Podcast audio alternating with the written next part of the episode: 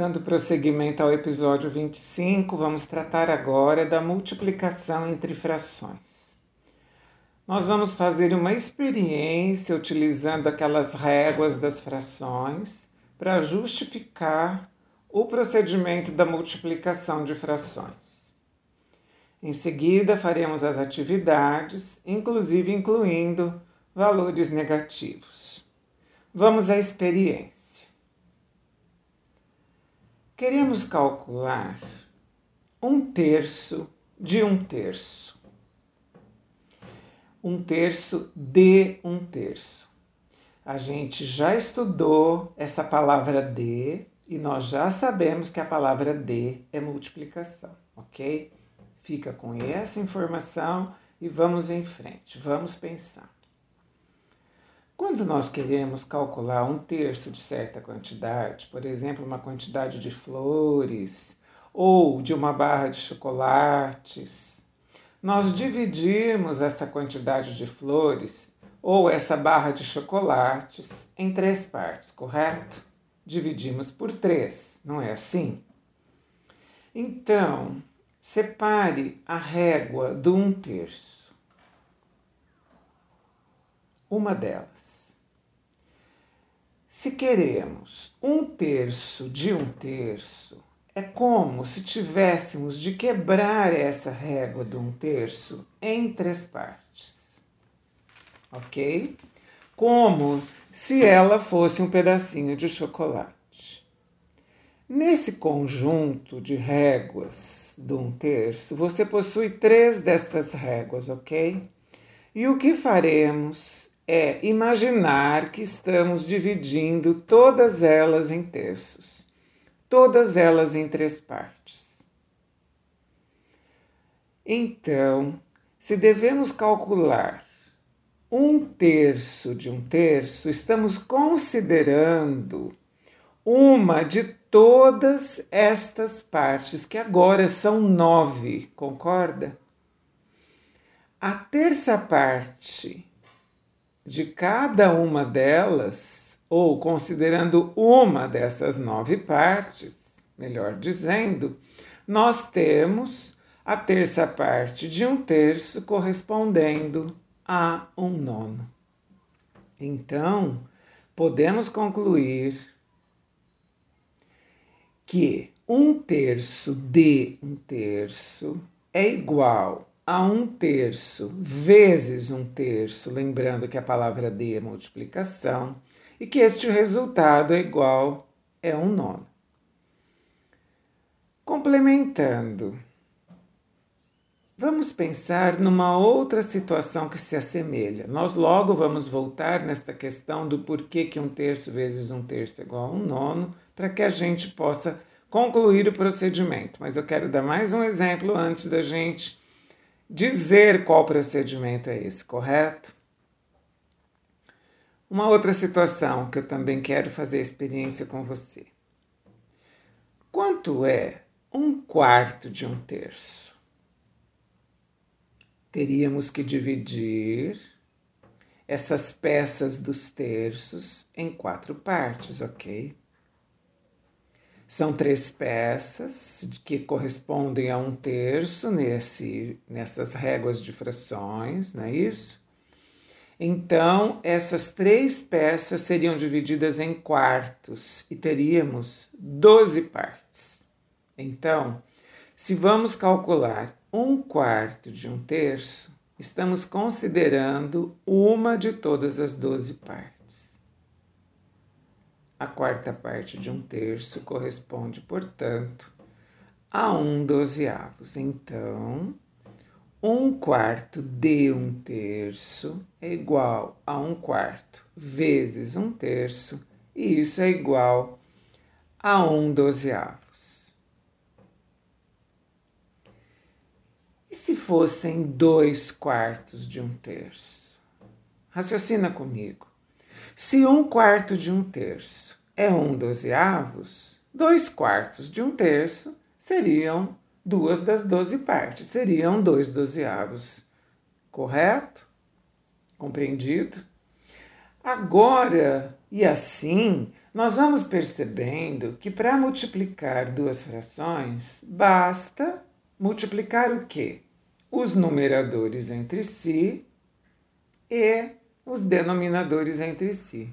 Veja, um terço vezes um terço. 1 vezes 1, que são os numeradores, igual a 1. 3 vezes 3, que são os denominadores, igual a 9. No 1 quarto de 1 terço. 1 quarto vezes 1 terço. 1 vezes 1, 1. 4 vezes 3, 12. 1 dozeavos. Depois, 2 quartos vezes 1 terço. 2 vezes 1, 2. 4 vezes 3, 12. Portanto, 2 dozeavos. Vamos fazer algumas atividades para você treinar e aqui vamos falar só alguns exemplos com as frações positivas, depois a gente inclui mais alguns itens envolvendo frações positivas e negativas, só para a gente lembrar da regra, tudo bem? Então vamos às atividades. Item A: 2 nonos vezes um quarto. Item B, 5 vezes 3 quartos. Item C, 3 quartos vezes 1 um quinto. Item D, 2% de 1.600. Item E, 5 sextos de 30. Vamos dar uma paradinha pause o áudio, resolva essas cinco. Em seguida, você retorne o áudio que eu vou estar comentando cada um desses itens e conferindo a resposta com você. Então, é o seguinte: no item A, 2 nonos vezes 1 um quarto, 2 vezes 1, um, 2, 9 vezes 4, 36. Eu multipliquei os numeradores entre si e os denominadores entre si, ok? No item B, 5 vezes 3 quartos. Aqui cabe um comentário. Se 5 é um número inteiro, como representá-lo em forma de fração? Se 5 dividido por 1 é igual a 5, eu posso colocar um denominador 1 aqui, como eu posso colocar em qualquer número inteiro. Por quê?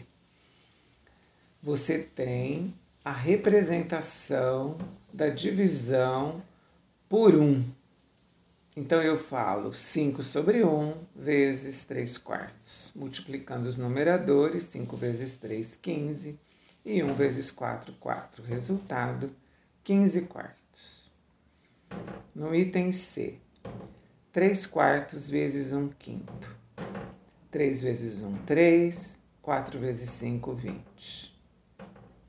Item D, 2% de 1.600.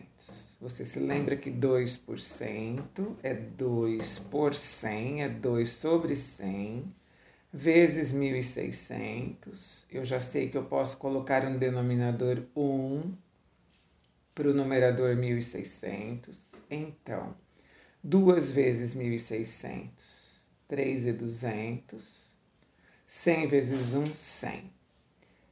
3.200 sobre 100, posso inclusive fazer essa simplificação por 100 e o resultado é 32.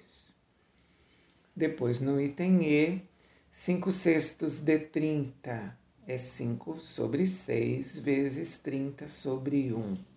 5 vezes 30 igual a 150 e 6 vezes 1 igual a 6. 150 dividido por 6 igual a 25. Eu vou completar com agora mais dois itens envolvendo frações negativas. O item G seria menos 2 terços vezes 5 quartos e o item H são duas frações negativas, nós vamos colocá-las entre parênteses para não confundir os sinais. É menos 2 quintos vezes menos 4 quintos. Pause o áudio e vamos após a resolução, retomar para conferir as respostas comigo. Então vamos lá. Menos 2 terços vezes 5 quartos. Você vai multiplicar o 2 pelo 5. Como os sinais são diferentes, vai ficar negativo, menos 10. E 3 vezes 4, 12. Resultado, 10 dozeavos. E no item H, 2 quintos vezes 4 quintos, você considera apenas os numeradores e denominadores, sem se preocupar com os sinais. 2 vezes 4, 8. 5 vezes 5, 25. Nós também já estudamos que quando a multiplicação envolve sinais iguais, o resultado é positivo, então 8 25 avos positivo. No próximo item, nós vamos aprender a simplificar antes de multiplicar. É um processo prático da multiplicação. Te encontro já já. Meu nome é Luísa Maria Marques Poloni Cantarella e hoje é dia 25 de agosto de 2020.